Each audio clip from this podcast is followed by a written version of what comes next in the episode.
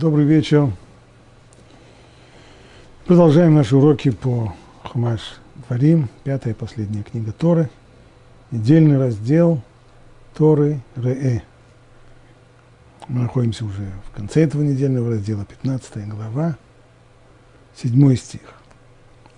Если же в твоей среде будет нуждающийся, один из твоих братьев, где-либо в твоих вратах, в твоей стране, которую Господь Бог твой отдает тебе, то не ожесточай своего сердца и не сжимай свои руки перед своим братом нуждающимся. Но ты должен открыть, раскрой ему свою руку и дай взаймы по мере его нужды, чего ему не хватает. Остерегайся, чтобы в твоем сердце не было злого умысла. Мол, приближается седьмой год, год отпущения – и ты будешь недобро смотреть на своего брата, нуждающегося, и не дашь ему, когда он возоп... и тогда он возопит на тебя к Богу, и на тебе будет грех. Но ты должен дать. Дай же ему. И пусть не будет тебе досадно, когда дашь ему, ибо за это благословит тебя Бог твой во всех твоих делах и во всяком своем начинании. Ибо не переведутся нуждающиеся на земле. Поэтому я и заповедую тебе, раскрой руку твоему брату, твоим беднякам и твоим нищим в твоей земле. Вот этот отрывок, который мы сегодня стараемся разобрать. На самом деле, первую часть этого отрывка, первые два стиха мы разбирали на предыдущем уроке. Речь там шла о заповеди Цдаки, о необходимости помогать неимущим, причем принцип, который высказывается там, что нужно давать человеку, сколько ему, каким образом, сколько нужно ему помогать, дай ему взаймы по мере его нужды, чего ему не хватает. Вот этот принцип мы подробно разбирали на предыдущем уроке. Что он означает практически? Требование дать каждому по мере его нужды, дать каждому то, чего ему не хватает. А вот сегодня мы остановимся на продолжении требуя помогать ближнему, прежде всего судой, Тора переходит к конфликтной ситуации. А именно, есть у нас записанная здесь обязанность помогать людям, сужая им, давая им взаймы деньги. Но вот человек приходит просить взаймы. И приходит он просить в седьмом году – семилетний, значит. Есть семилетний цикл, который начали отсчитывать от того года, в котором завоевали и разделили уже. Это было не сразу, сначала завоевали, потом, наконец, разделили Эрес Исраэль между э, еврейскими семьями, семьями народа Израиля, и с этого момента народ отсчитывает – семилетний цикл, когда каждый седьмой год носит особое имя – Шмита. И смысл этого слова Шмита – отпущение. Только это не отпущение грехов, как это принято э, в некоторых местах. Имеется в виду другое – это отпущение долгов. То есть прощение и, более того, аннулирование тех долгов, которые должны были быть уплачены до того, и если они еще не уплачены до конца седьмого года, то они аннулируются. Так вот, приходит человек накануне начала восьмого года, где-нибудь в седьмом году, и просит займы. И тот, кому обращаются, довольно быстро соображает, что всего, всего осталось несколько месяцев, закончится седьмой год. И этот долг – который он сейчас, он дает человеку суду, то этот долг аннулируется. Конечно же, если должник порядочный человек, то несмотря на то, что долг аннулируется, он придет и скажет, да, я знаю, что долг этот аннулирован, но все-таки, несмотря на это, я хочу тебе деньги заплатить, поскольку не хочу брать чужое. Ну, если он достойный человек, то он так и будет. Но, во-первых, не все достойные люди имеют возможности материальные. Иногда, может быть, ему даже хочется вернуть, а вернуть нечем. И тут есть к тому же оправдание, что на самом-то деле долг-то аннулирован, он уже ничего не должен, ни копейки. Ну, а кроме того, есть люди, которые, может быть, они считают себя достойными, но в поведении своем они оказываются, по крайней мере, когда доходит дело до денег. Они очень достойны в области молитвы, они очень достойны в области изучения Торы, они очень достойны во многих областях, но вот как только дело доходит до денег, так вдруг все достоинства куда-то исчезают. И такие люди есть. По крайней мере, пока человек не прошел испытание на деньги, то знать, достоин он или нет, не могу. И вот человек просит займы. Я понимаю, что может быть, может быть, он не совсем достойный, может быть, он достойный, но всякий очень может быть, что деньги эти не вернутся. Поэтому очень хочется сказать, ты знаешь, э, у меня сейчас некоторые сложности с деньгами. Вот э, где-нибудь после Рошана, после Сукот, приди, я, тогда у меня будут деньги, я тебя с удовольствием одолжу. Потому что, конечно, тогда это суда, которое уже, не, долг, который не будет аннулирован. Тора запрещает это делать. Еще раз читаю этот текст. «Остерегайся, чтобы в твоем сердце не было злого умысла. Мол, приближается седьмой год, год отпущения, и ты будешь недобро смотреть на твоего брата, нуждающегося. А этот недобрый взгляд, почему? Потому что он, называется, нашел, когда просить суду, как раз в такое время, когда она будет аннулирована. И не дашь ему. Вот ты остерегайся. Почему? Тогда он возопит на тебя к Богу, а на тебе будет грех. То есть то, что ты ему сейчас не даешь взаймы, из-за того, что сознаешь, что, скорее всего, деньги не вернутся, или, по крайней мере, есть серьезная возможность, вероятность того, что деньги не вернутся, и из-за этого ты ему отказываешь, это грех. Но ты должен дать. Дай же ему. И пусть не будет тебе досадно. Мало этого. Даже если человек дает, но при этом про себя думает про о должнике, чувствует досаду, что ему приходится давать деньги, сознавая, ладно бы у него, меня просили сейчас пожертвовать. Пришел бы человек и сказал, ты знаешь, я неимущий. Можешь ли ты дать мне пожертвование? Другой разговор. Но когда он просит суду, и просит ее так, что он ее не обязан будет возвращать, вот здесь вот по отношению к этому человеку проявляется нехорошее чувство, совершенно естественное, нормальное. Нет, нельзя, чтобы такое чувство проявлялось. И пусть не будет тебе досадно, когда дашь ему, ибо за это благословит тебя Бог твой во всех твоих делах и во всех твоих, во всяком твоем начинании.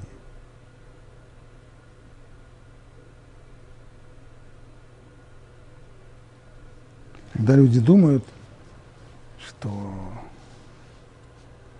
трудно соблюдать заповеди кашрута, особенности в тех странах, где нет э, крупных еврейских общин, трудно доставать кошерные продукты, трудно субботу соблюдать. На самом деле все эти заповеди легкие по отношению с той, о которой мы сейчас говорим. Там это вопросы технические. Надо как-то организовать питание так, чтобы можно было ограничиваться кошерными продуктами. Надо организовать свою работу так и вырубить себе работу, работу такую, чтобы не пришлось нарушать субботу. Но здесь Тора требует от человека отношения. Мало того, что ты должен, ты не должен ему дать сейчас закон, не требует, он не просит за такие здака, подаяние, это унижает человека. Нет, он просит одолжить ему. И просит одолжить ему так, что он не, не будет обязан возвращать эту суду. А ты не только что дай ему, а еще не должен иметь никаких отрицательных чувств по отношению к нему и к его просьбе. И пусть тебе досадно не будет. Вот это вот высший пилотаж. Это действительно сверхтрудные заповеди. Заповеди именно те, которые регулируют отношения между людьми. Они самые трудные.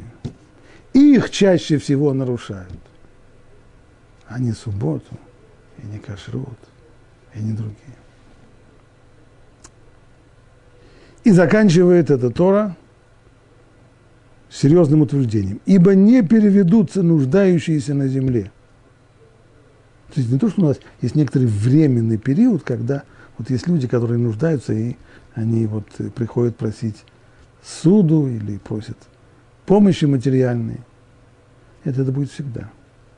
Не переведутся нуждающиеся на земле, поэтому я и заповедую тебе. Раскрой руку твоему брату, твоим беднякам и твоим нищим в твоей земле. Здесь назойливо повторяется слово твое, твое, твое, твое. Почему ты должен открывать руку? Потому что он твой брат. Он твой бедняк. Он не просто некоторый такой э, теоретический бедняк. Он твой бедняк. Это твоя боль. Это твоя проблема, и ты ее должен решить. Твоим нищим. И все это в твоей земле, в твоей стране.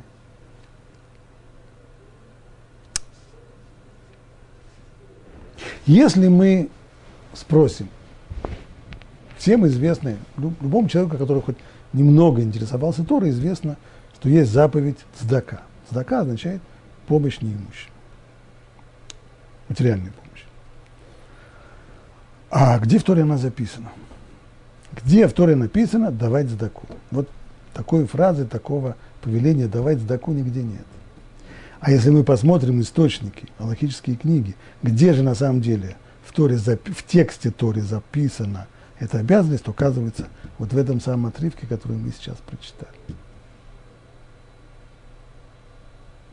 Ты должен дать, дай же ему, раскрой свою руку, ты должен открыть, раскрой свою руку –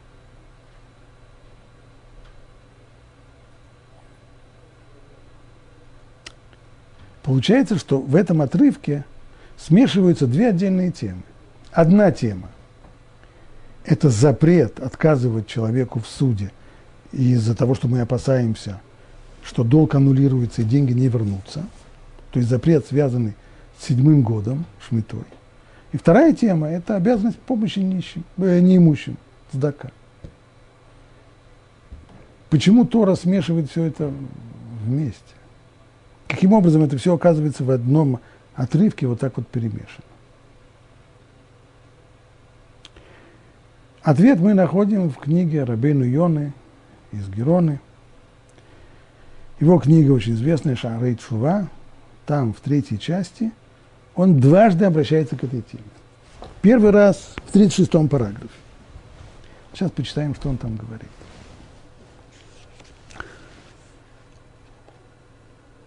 Он цитирует стих, этот десятый, который мы читали. «Ну, ты должен дать, дай ему, и пусть тебе не будет досадно, когда ты дашь ему».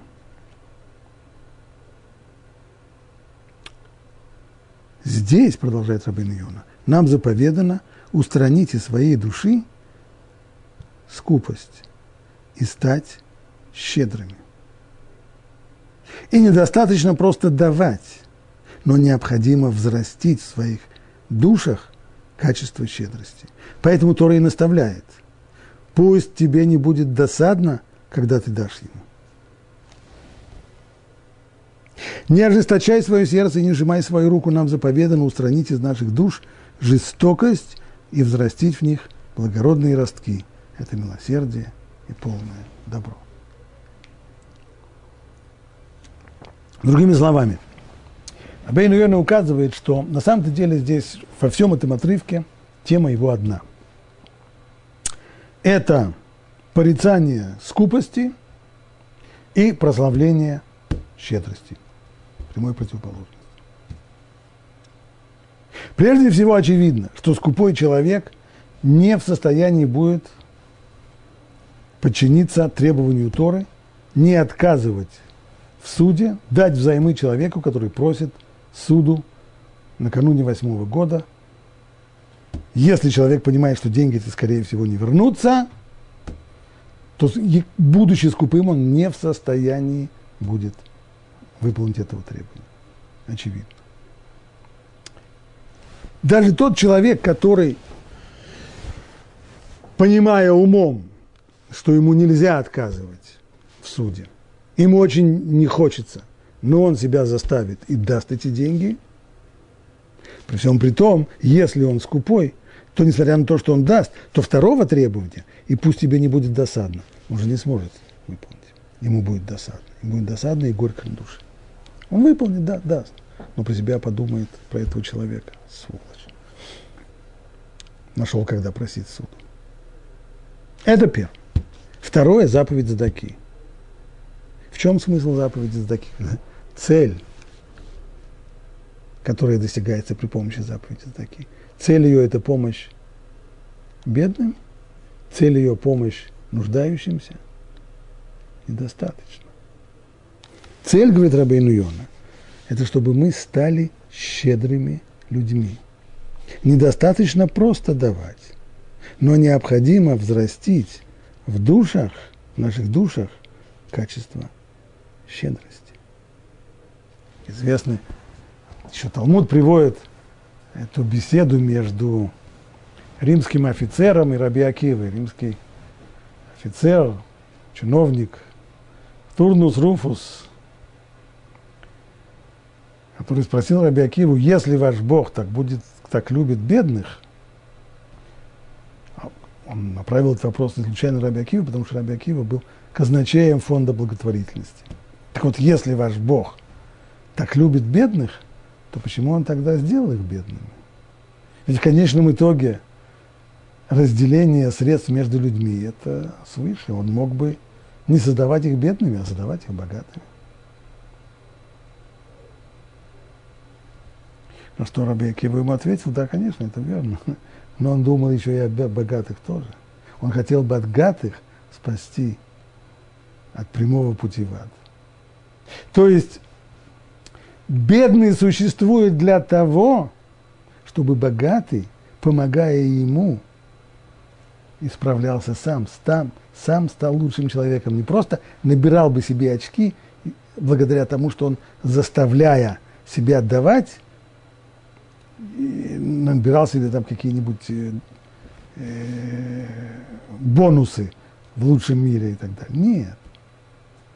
Человек должен стать другим человеком. Он должен измениться.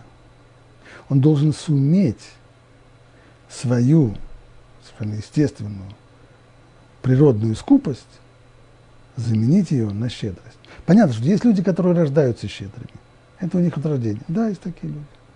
О них здесь разговора нет. И им, им легко будет исполнять заповедь Задаки. Им нелегко будет исполнять другое требование, о котором говорилось на прежнем уроке, что мудрецы Санедрина постановили в уши, что нельзя раздавать больше, чем пятую часть своего э, имущества и дохода нельзя давать бедным. Есть люди, которые, которым достаточно трудно, они щедрые.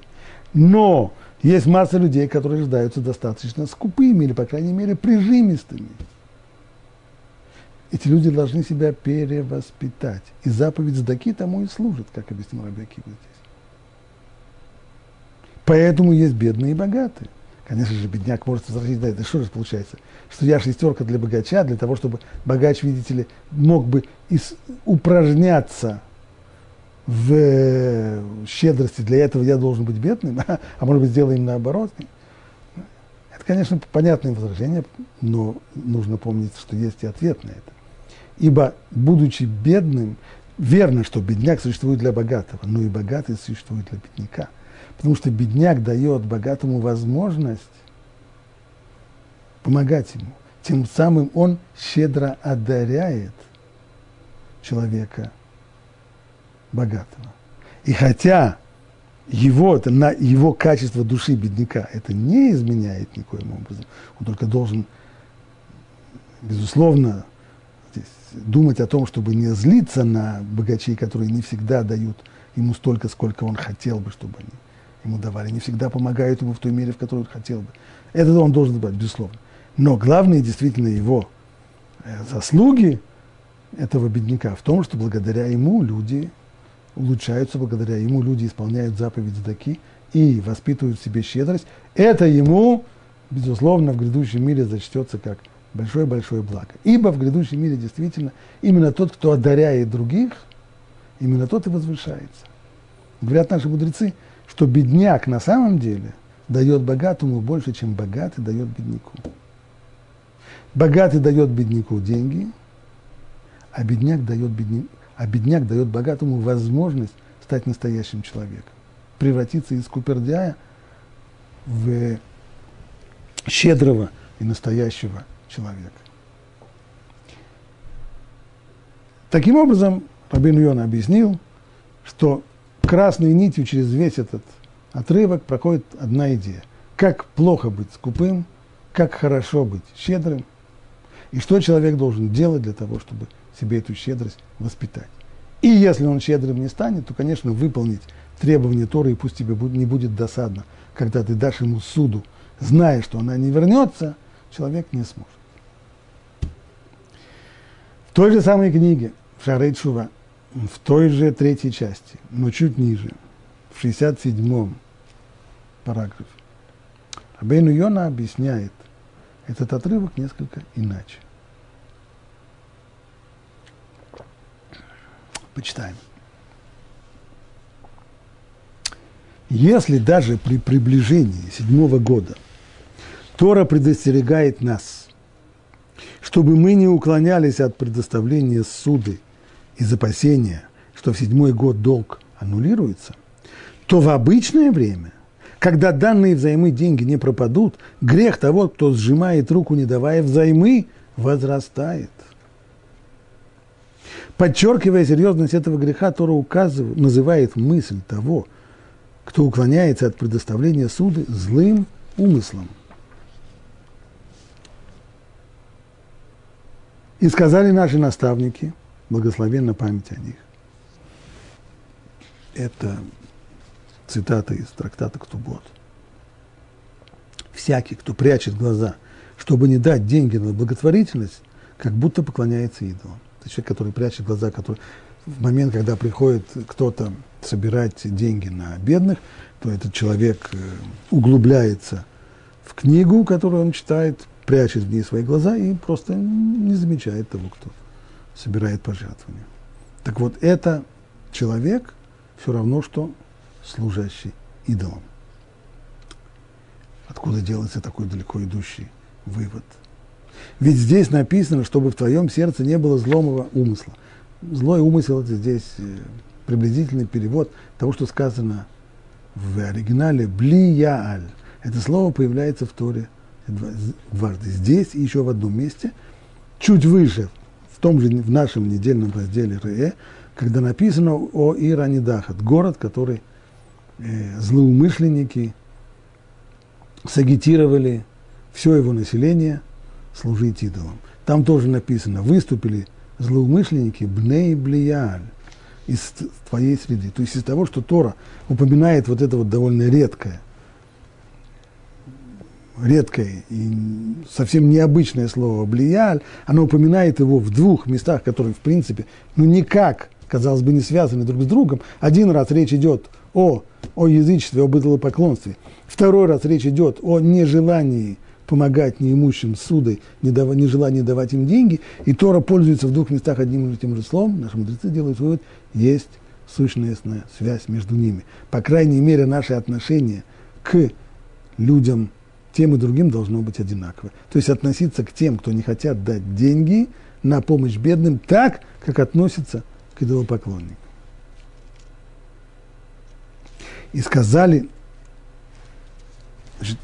и сказали наши наставники, дать взаймы бедняку намного лучше, чем просто дать сдаку. Мы могли бы сказать, ну хорошо, то, о чем здесь идет речь, это человек, который отказывается одолжить друг другому. Но, быть может, это не относится совсем к сдаке. Человек, который не хочет давать, одолжить в конечном итоге, если это не конец седьмого года, это деньги, которые дают для того, чтобы помочь другому, а потом эти деньги с Божьей помощью вернутся. Но цдака – это безвозмездное дарение. Может быть, об этом не сказано так резко, что человек, который отказывается помогать бедным, должен выглядеть в наших глазах как идолопоклонник. Нет, говорит Рабин На самом же деле это одно и то же. Ведь давать сдаку – это просто намного лучше, чем дать э, дать взаймы бедняку, простите, это намного лучше, чем дать сдаку. Известно, что Рамбам, говоря о помощи ближнему, исполнении заповеди цдаки, он э, рисует восемь ступеней, как можно исполнять эту заповедь от самого примитивного случая, когда человек просто дает деньги бедняку, который протянул руку, и до самого высокого. Самая высокая восьмая ступень, в чем это? Это дать возможность человеку заработать. Одна из возможностей, каким образом дать заработать, одолжить человеку деньги, чтобы он мог э, сделать какой-то бизнес, провернуть какую- какую-то сделку. Самый лучший способ. Почему это самый лучший способ? Потому что это способ помощи бедняку, который не унижает его. Когда мы даем ему пожертвование, и он принимает это пожертвование, то он испытывает чувство собственной неполноценности. Это его унижает. А когда мы ему даем взаймы, это ни с каким образом не унижает. Человек чувствует, ну, он же берет, чтобы отдать. Все нормально. Таким образом, помощь бедному осуществляется либо самым лучшим образом судой, либо пожертвованием. Но все это исполнение заповеди таких. И вот тот, кто не исполняет эту заповедь, отказывается помогать ближнему, называется здесь блия, человек злоумышленный и так далее. Значит, возвращаясь к вопросу, здесь есть ответ на вопрос, который мы задали. Почему Тора здесь смешала две эти темы вместе? А именно, конец седьмого года, когда суды аннулируются, и человек боится, поэтому не хочет давать взаймы, и заповедь Задаки – тем самым Тора хочет сказать, если уже то, что называется кальвахомер, то есть логическое построение уж тем более, если уже человек, который, в общем-то, оправданно совершенно, и понятно нам, что он не хочет давать суду, потому что он боится, что деньги не вернутся, ибо с точки зрения закона действительно долг аннулируется.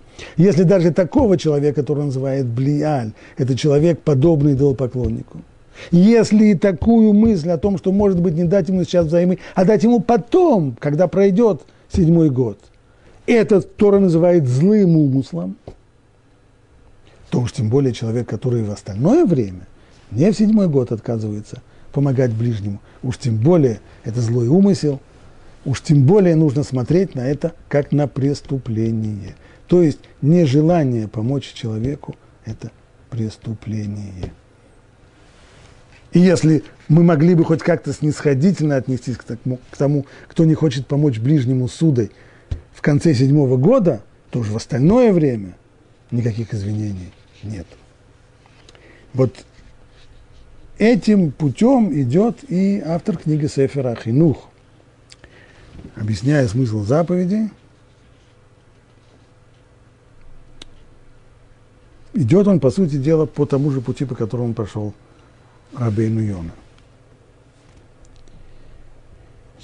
Объясняя вот эту вот заповедь, запрет отказывать в суде, он пишет так.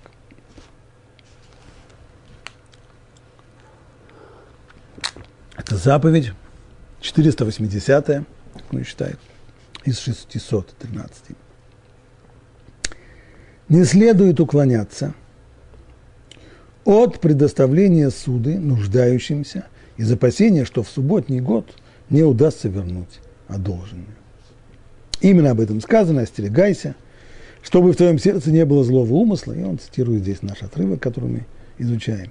Мол, приближается седьмой год, год отпущения и так далее. И так далее. Смысл этой заповеди заключен в частности в том, чтобы укрепить и утвердить в наших сердцах качество щедрости и максимально отдалиться от скупости. Прямо по словам Рабейну Йона. В чем задача заповеди Задаки и вот этого запрета? В том, чтобы как можно дальше отдалиться от скупости и воспитать в себе щедрость. Стать щедрыми людьми. Стать не людьми, которые, преодолевая свою скупость, способны дать другому деньги, а стать людьми щедрыми, которые делают это без труда. И ведь в мире нет более щедрого человека, чем тот, кто дает свои деньги взаймы, зная, что приближается время, когда его долг будет отменен, и он утратит свою суду. если по какой-либо независимой от него причине не сможет взыскать долг до наступления седьмого года, когда отменяются все долги. Да, то есть это действительно, и Сефер Ахину тоже говорит, что это высший пилотаж. То есть высшая степень, это, это требует большей щедрости от человека, чем дать пожертвование. Давая человек, человеку пожертвование, человек знает, да, это пожертвование, это я беру от себя, даю ему, Тора потребовала, я дал ему.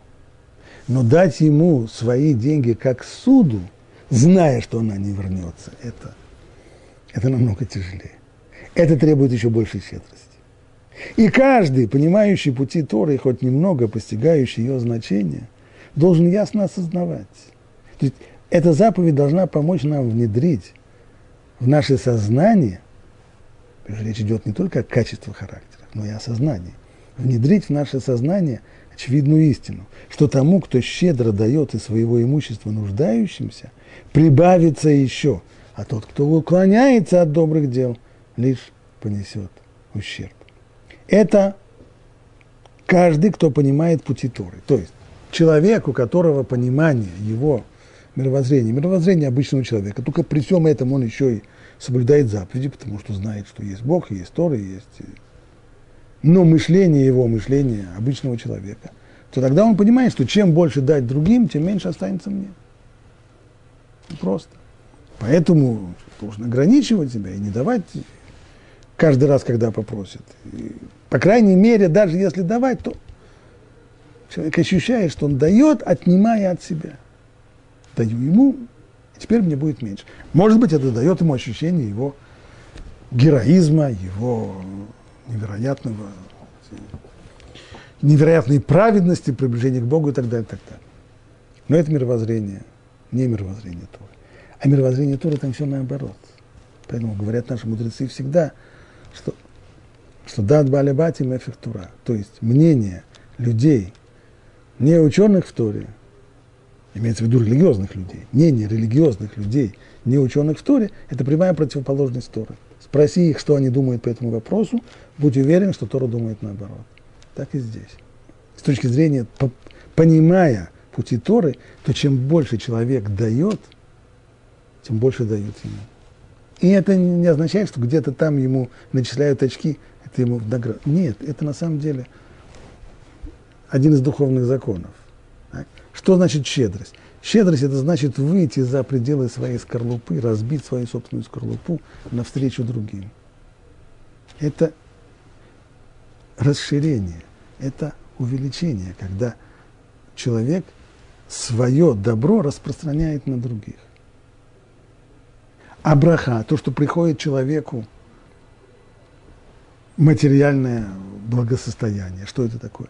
Но то же самое и есть. Только не от человека к человеку, а от Бога к человеку. Когда вместо того, чтобы человек получал свои, свои, свое скудное содержание свыше, чтобы он только смог просуществовать, когда рамки расширяются, раздвигаются, прорывается и приходит браха. Браха – это всегда прорыв вот этих самых узких рамок.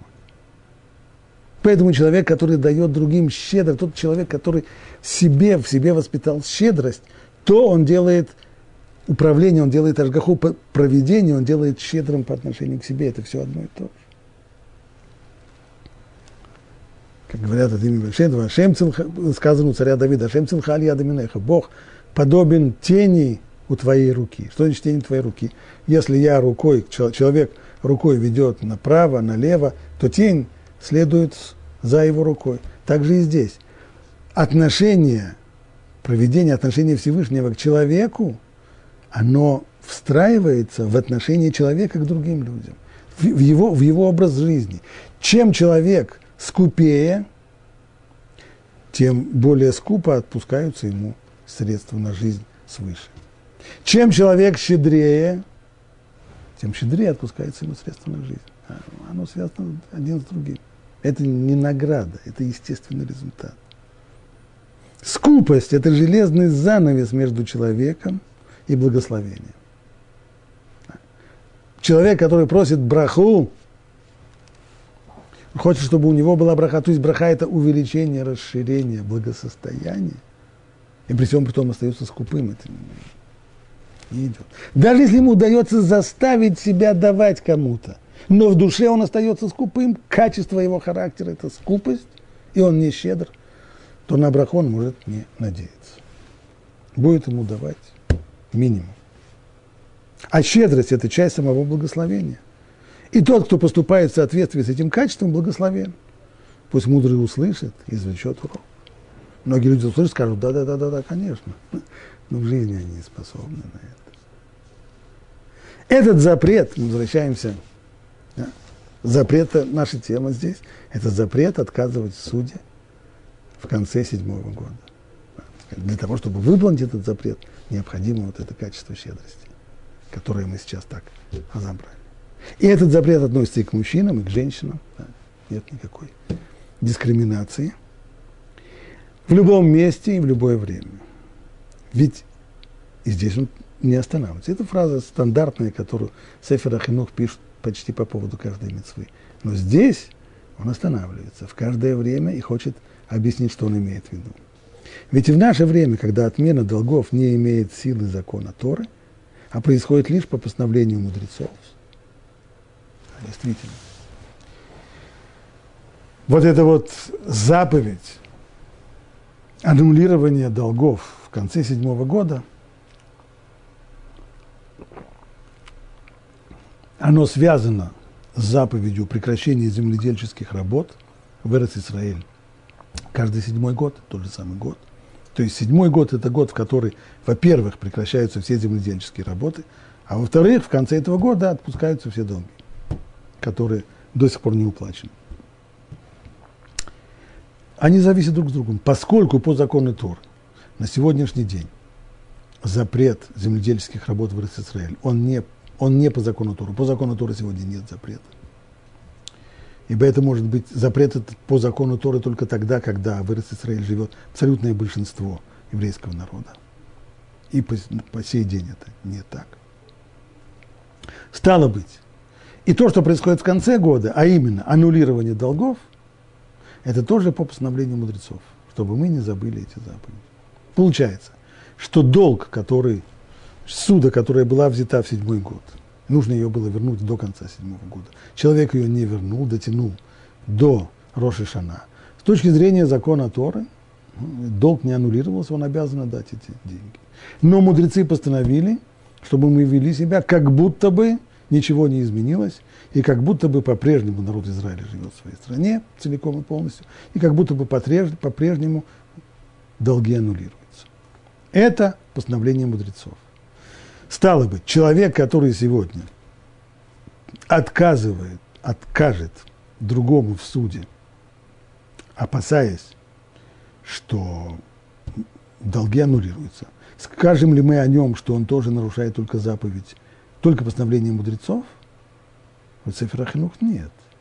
Аннулирование долгов, оно медрабанан по постановлению мудрецов. А отказ да, помочь, материальный отказ дать суду – это запрет Торы и в наше время. Вот его словами. Ведь и в наше время, когда, и в наше время, когда отмена долгов не имеет силы закона Торы, а происходит лишь по постановлению мудрецов, тем не менее запрещено уклоняться от предоставления суда нуждающимся из опасения, что в приближающийся седьмой год этот долг будет отменен. Тем не менее, несмотря на то, что аннулирование долгов – это только по постановлению мудрецов, Мидрабанан, Несмотря на это, запрет отказывать в суде, он как был из Торы, так и остается, он имеет силу закона Торы и по сей день. Только в наше время его отменяют по постановлению мудрецов долг. А в эпоху храма, когда, когда стоял еще Иерусалимский храм, согласно закону Торы. И тот, кто уклоняется от предоставления суда нуждающимся, нарушает этот запрет, запрет Торы. И уж теперь понятно, что если это верно по отношению к седьмому году, то уж тем более это верно по отношению к, к остальным годам, что человек, который отказывается помочь ближнему, нарушает запрет Торы, а не постановление мудрецов.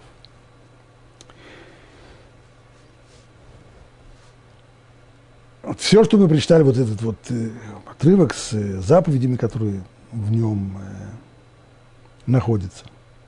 Дает нам возможность посмотреть вообще, резюмировать, каково мировоззрение Торы в сфере социальной, экономической. Мы знаем, что на сегодняшний день существует как минимум три основных модели организации общества. Одна модель капиталистическая. В основе ее лежит, во-первых, частная собственность, неприкосновенная. Принцип свободы человека, то есть будучи абсолютно, либерализм, будучи абсолютно свободным, он волен делать с этими деньгами, что ему заблагорассудится. И свободная конкуренция. То есть пусть власти не вмешиваются в рыночную экономику, рынок сам каким-то образом, рыноч, силы рынка, они организуются, самоорганизующаяся такая модель. Вот это просто самые три основных э, параметра капиталистической системы. Неприкосновенная частная собственность, свобода и свобода, свобода человека и свобода конкуренции. Ну, конечно, равенство, обязательно равенство всех перед законом. Вторая модель социалистическая. Коммунистическая. Еще с давних времен постоянно возникали идеи у многих людей. Карл Маркс был отнюдь не первым. Со стародревних времен время от времени провозглашали лозунги, что нужно все. Это несправедливо, что одни люди имеют собственность, а другие не имеют. Несправедливое классовое деление в обществе. Несправедливый разный доход в обществе. И поэтому нужно запретить частную собственность. Все должно быть совместным, общим, должна быть коммуна. Карл Маркс критиковал капитализм не с точки зрения, не с позиции экономиста. Экономистом, между нами, девочками говоря, он не был. Он критиковал капитализм как моралист, что это аморально, что то, что небольшая кучка людей контролирует основной капитал и эксплуатирует массы бедняков, это нечестно, это безнравственно и должно быть изменено.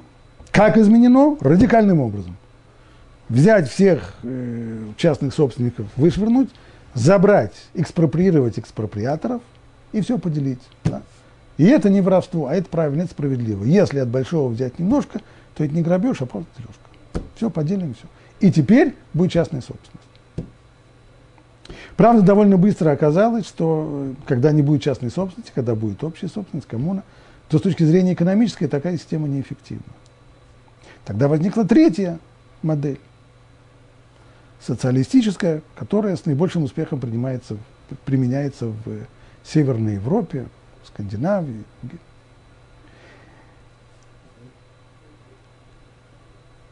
Остается частная собственность, но для того, чтобы достичь социальной справедливости, государство очень активно вмешивается в экономическую э, деятельность, забирает значительную часть доходов богатых людей через систему налогообложения и перенаправляет эти суммы не в экономическое развитие, а на социальные нужды, помогая тем людям, которые не богаты, тем самым достигая э, уменьшение различий между бедными и богатыми. Это, конечно, не приходит до уравниловки, но по крайней мере. Эффективность такой системы, не будем это говорить, это совершенно не наша тема. Но это совсем не просто. Некоторые считают, что это ужасно удачный опыт.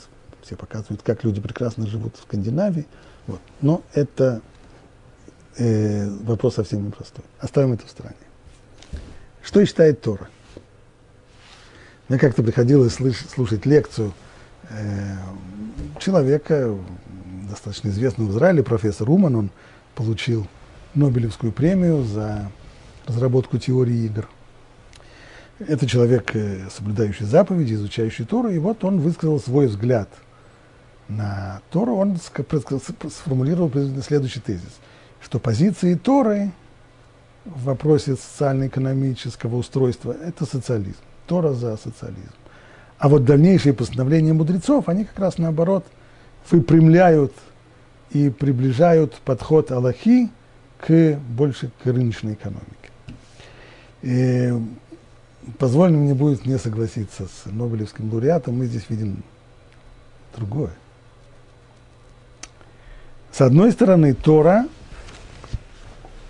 стоит на основе того, что есть, соб... есть частная собственность, и она неприкосновенна. Тора не против частной собственности. Значит, социалистическая, коммунистическая модель, коммуны, Карл Маркс и так далее, это нам не подходит, это уже точно. Тогда может быть, но все-таки, ведь при том, что существует частная собственность, то происходит постоянный процесс обнищания и усиления различий между бедными и богатыми. В наше время мы видим это своими глазами. Совсем недавно было время, в котором утверждалось, что 20% населения Земли контролирует 80% ее богатства. Сегодня это уже совсем не так. Сегодня 10% населения Земли контролирует 90% ее богатства. И хотя абсолютного обнищания нет, но относительное обнищание, безусловно, мы статистически это видим. Разница между богатыми, бедными и богатыми, она растет, растет, растет. Классовые различия очень, очень острые. Хорошо ли это? Может быть, тогда действительно нужно прибегнуть более правильно вот это вот э, скандинавская модель социализма, когда государство перенаправляет, отбирает при помощи налогов деньги у богатых и перенаправляет их к бедным, строя тем самым общество э, богатое и более-менее равноправно справедливое. Тоже нет. Тоже нет. Тора предпочитает совершенно другой путь. Не государство вмешивается.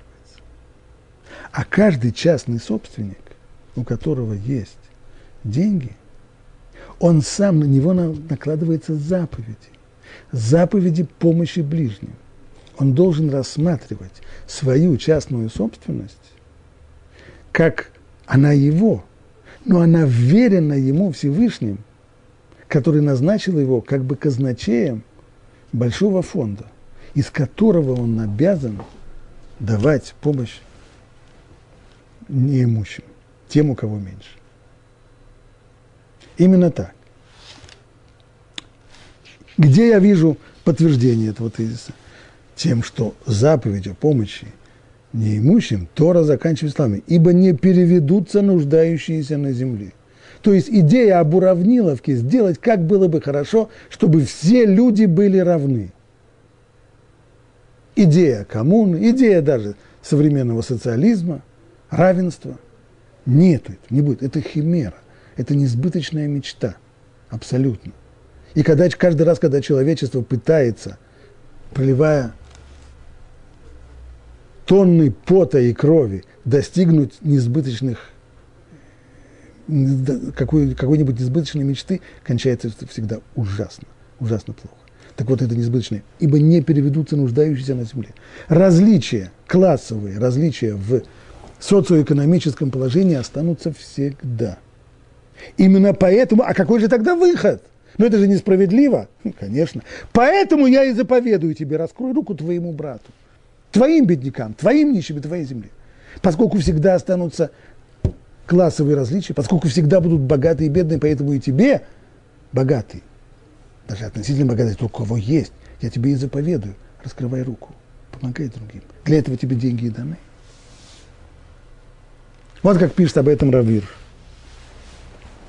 Природа вещей такова, что если предоставить социальным процессам течь естественным ходом, то самые крайние экономические различия, нищета и изобилие, бедность и богатство будут существовать бок о бок. То есть в тот момент, когда мы позволяем, вот первая модель рыночного капитализма, идет все естественным путем, то, безусловно, это приводит совершенно естественно, без всякого злого умысла. И без, не, не, не нужны никакие здесь злодеи, бармалеи для того, чтобы привести к тому, что в обществе будет на одном полюсе накапливаться богатство, а на другом – бедность. Это естественно. Пример. Даже при отсутствии других причин, то есть даже если не будет какого-нибудь законодательства, не будет людей, которые будут делать нехорошие вещи, просто совершенно естественно. Это вытекало бы из одного только обстоятельства, что люди отличаются друг от друга умственными способностями. Мы живем сегодня в эпоху, когда нужно постоянно утром и вечером повторять почти как, как Риашма, что все люди равны, равны, равны, равны, равны. Да не равны все люди. Одни умные, а другие не очень. Одни способные, другие не способные. Одни проворные, а другие ленивые. И совершенно естественно будет разделение по результатам труда каждой из этих групп. Более того, два сына одного и того же отца, получившие одинаковые доли в наследстве отца. Отец умер, разделили его наследство, два сына получили равные доли. Ну и они сейчас начинают делать бизнес этими долями. Или они получили куски земли, одинаково начинают их пахать в примитивных условиях. Они будут отличаться друг от друга по экономическому положению, если у первого сына будет большая семья, а у второго только один ребенок. Это совершенно естественные процессы. Никакого злого умысла здесь нет. У одного 10 ртов, а у другого один. Ну, естественно, тот, кто, у кого 10 ртов, он будет бедным. Тот, у кого один, будет богат. У него появятся излишки. За излишки он купит себе еще кусочек земли, куда-нибудь их еще вложит и станет еще богаче. А его брат станет еще беднее. И если, кроме того, у брата еще будут осаждать болезни и другие невзгоды, а врачам приходится платить, то уже следующее поколение окажется, возможно, в страшной нужде. В конечном итоге им придется продать свою землю – и превратиться в люмпин, в пролетария. Вот вам, пожалуйста, с одной стороны. За одно-два поколения богатый и бедный. И все это естественным образом. По природе вещей, продолжает Рабир, такие ситуации должны повсеместно возникать в мире. Однако вы не должны позволять, вы, евреи, не должны позволять им возникать в вашей земле, в вашей стране. Закон должен помочь вырав, выровнять это, не, это естественное неравенство.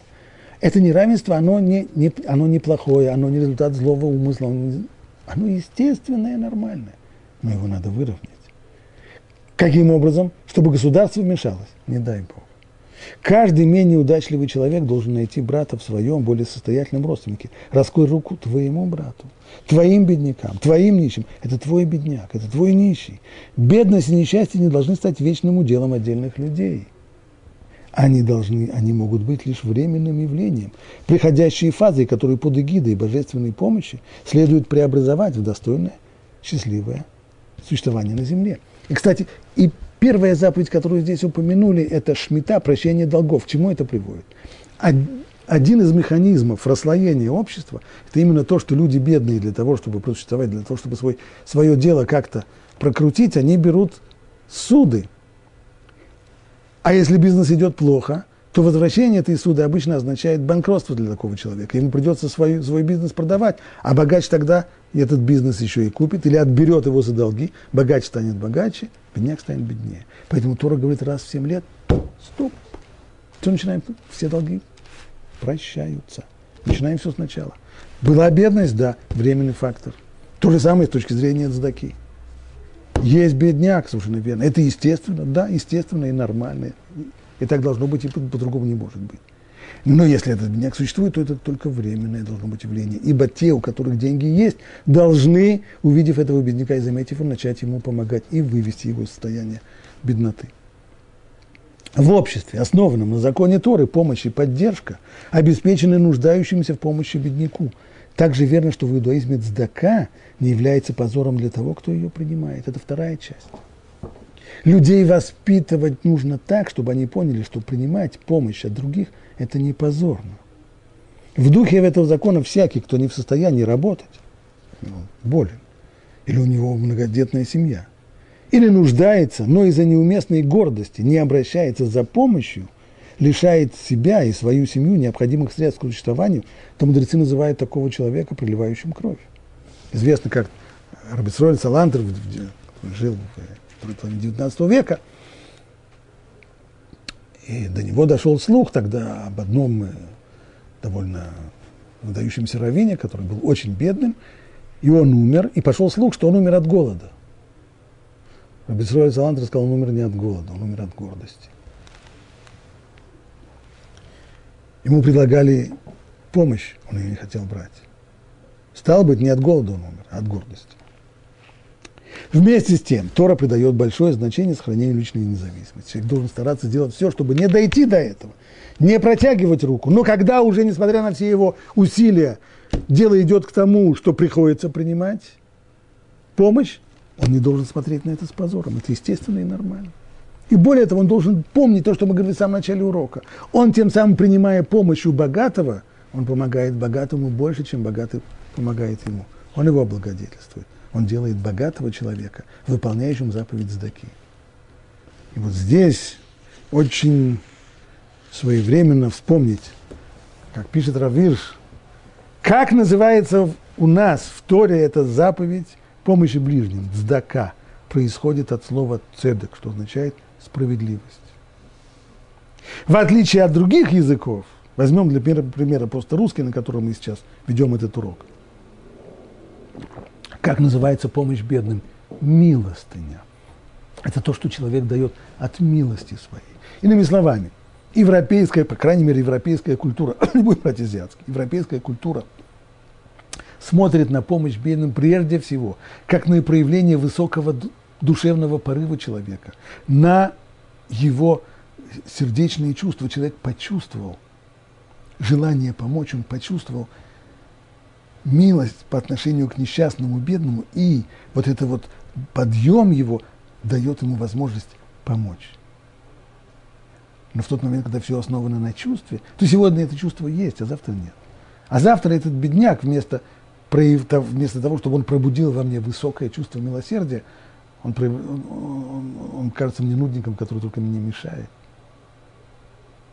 В любом случае, Человек, который говорит на одном из европейских языков, он воспитывает себя, а безусловно язык, которым мы пользуемся, он формирует наше сознание. Не только сознание формирует язык, но язык формирует сознание. Я по своей милости даю бедняку. Я герой, а он бедняк. А Тора называет эту заповедь сдака, справедливость. Ты получил больше другой человек получил меньше. Это не то, что ты у него украл, не тоже были какие-то здесь нечестные махинации. Все нормально, все честно. Все естественно. И естественным образом происходит расслоение, в результате которого получается на одном полюсе бедный, а другом богатый. Почему Всевышний это сделал? Он тебя назначил на самом деле распорядителем фонда. Ты получил много денег. Ашгаха дала тебе возможность заработать много денег. Замечательно. Для чего это тебе дано? Чтобы ты, устанавливая справедливость, поделился – со своим братом, со своим неимущим, со своим бедным в своей стране. Вот как нужно воспитывать, вот какое отношение человек должен воспитывать в себе. И мудрецы установили, понимаешь, есть у нас заповедь Массер, они раз в, в три года, это заповедь десятины от продуктов земледелия, и мудрецы эту модель распространили на все доходы человека. Все, что ты зарабатываешь, десятую долю своих доходов – вне зависимости от того, есть у тебя высокие порывы или нет, чувствуешь ли ты милость по отношению к несчастным беднякам или нет, не зависит от этого.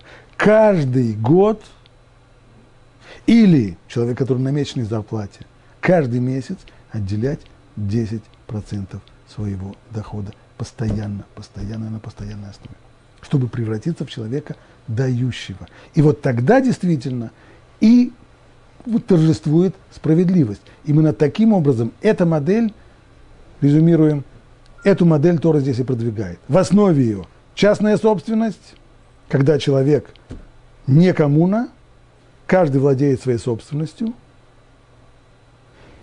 владение это его, не вмешивается государство, не отбирает у него эту собственность для того, чтобы накормить голодных, но человек сам, повинуясь моральному закону Торы, моральному требованию Торы, восстанавливает справедливость, должен постоянно помогать бедным на постоянной основе. Каждый месяц, каждый год. Почему? Ибо не переведутся неимущие в твоей земле. До, по крайней мере, до, до прихода Машеха эта картина. Дай Бог нам исполнить то, что здесь требуется, и стать на самом деле людьми щедрыми, которые способны давать, не заставляя себя, а способны давать, потому что давать и помогать другим им хочется.